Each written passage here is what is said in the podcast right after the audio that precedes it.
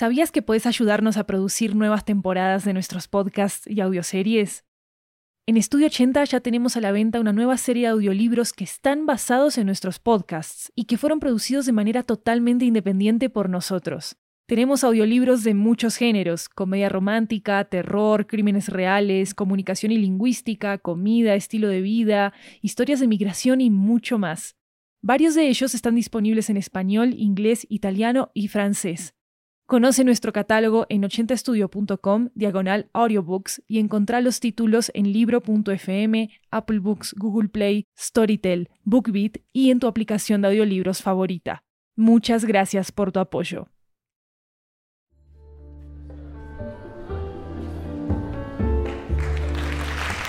Hola, hola, hola, esto es 80 Cuentos, una antología de cuentos latinoamericanos en audio que recorre toda la región.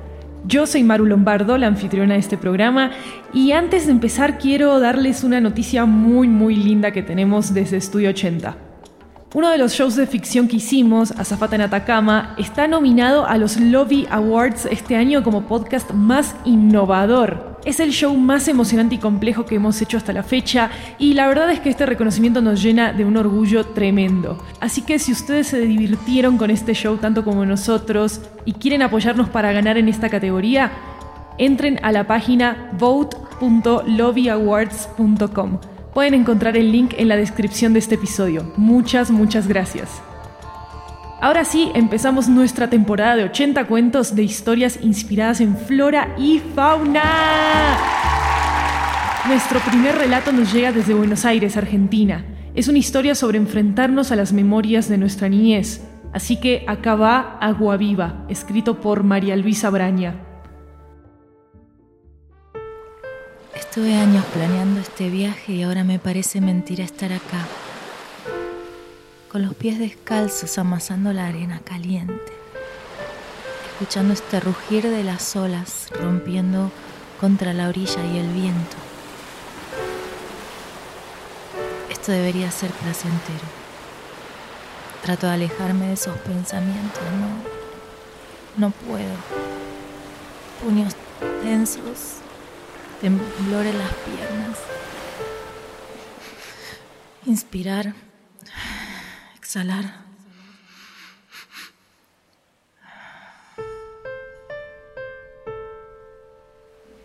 De repente me acuerdo de todo. El agua turbia, el instante previo al pinchazo, el momento justo en que la vi, un animal que brillaba un animal con tentáculos como finos hilos. Eran mis primeras vacaciones en la costa atlántica junto a mis primos. No podíamos dejar de jugar, la playa era nuestra. Empezamos una carrera, teníamos que saltar las olas y el último era cola de perro.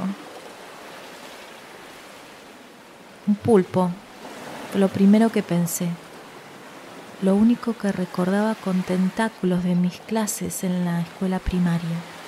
Y justo ahí, un hilo fluorescente del animal se adhirió a mi pierna inyectándome un fuego líquido.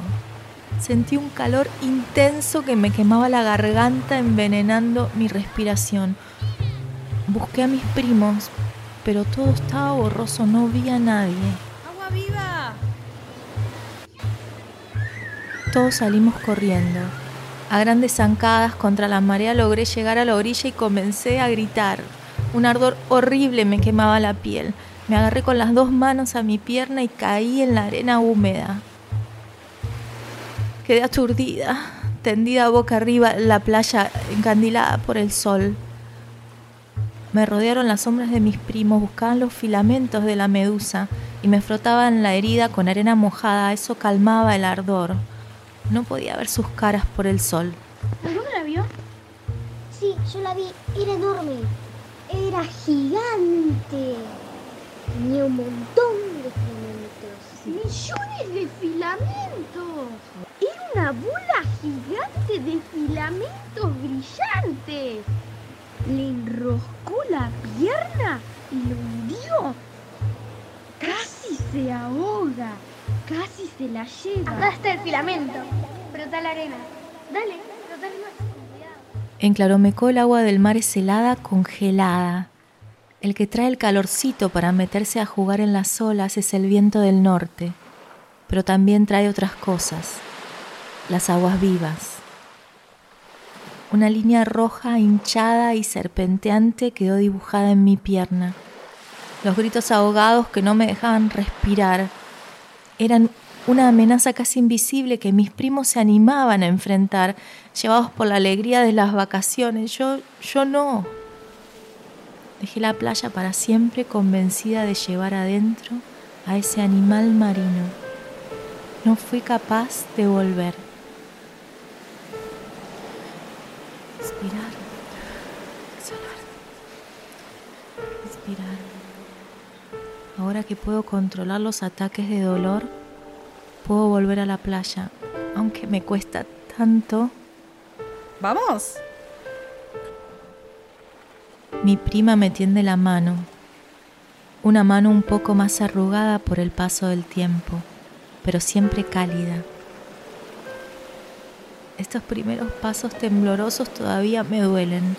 Tengo los dedos torpes cuando trato de desabrochar la camisa y el mar, cómo ruge. La arena fría de la orilla ya moja mis pies descalzos y una ola, una ola toca mis dedos. Una delgada capa de agua con borde espumoso alcanzó apenas mis dedos. Este dolor horrible. Inspirar, exhalar.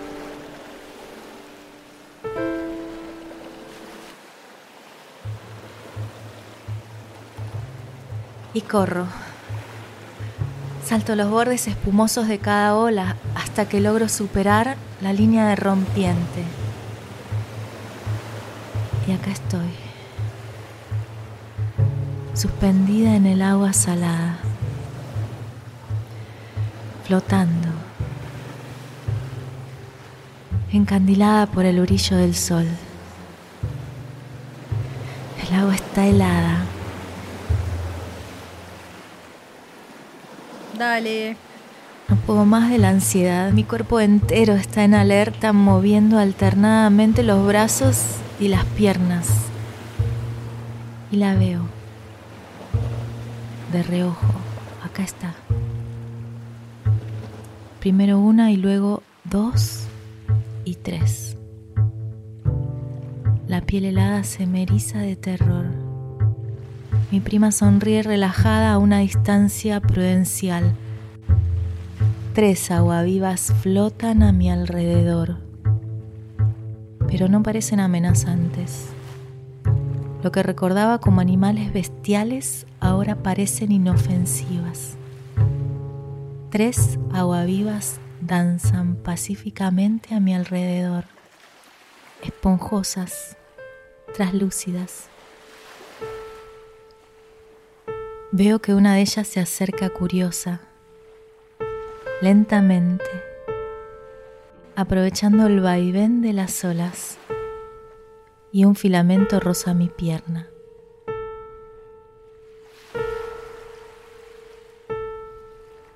El animal huye temerosa. Las otras aguas vivas se van con ella.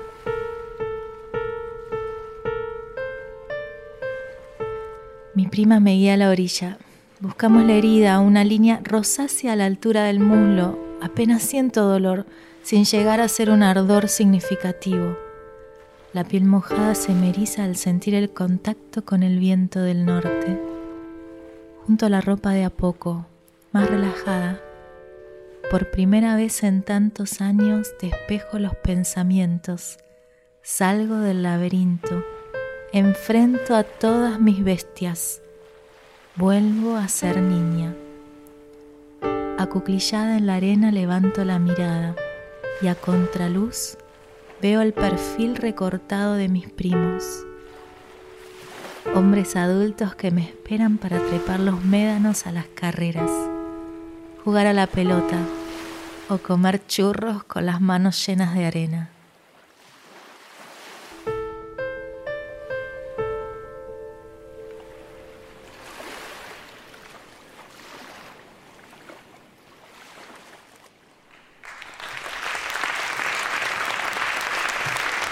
Si les gustó este episodio, déjenos una reseña en Spotify y en Apple Podcast para que podamos llegar a muchas más personas. Y síganos en redes sociales arroba 80 podcasts con ese al final. Recuerden que hay una versión en inglés en este mismo podcast de este episodio. Se llama Jellyfish. Este relato fue ideado y escrito por María Luisa Braña. Gracias a Cata, a Vicky, a Isa, a Juani, a Ele y a Ceci por participar de este episodio.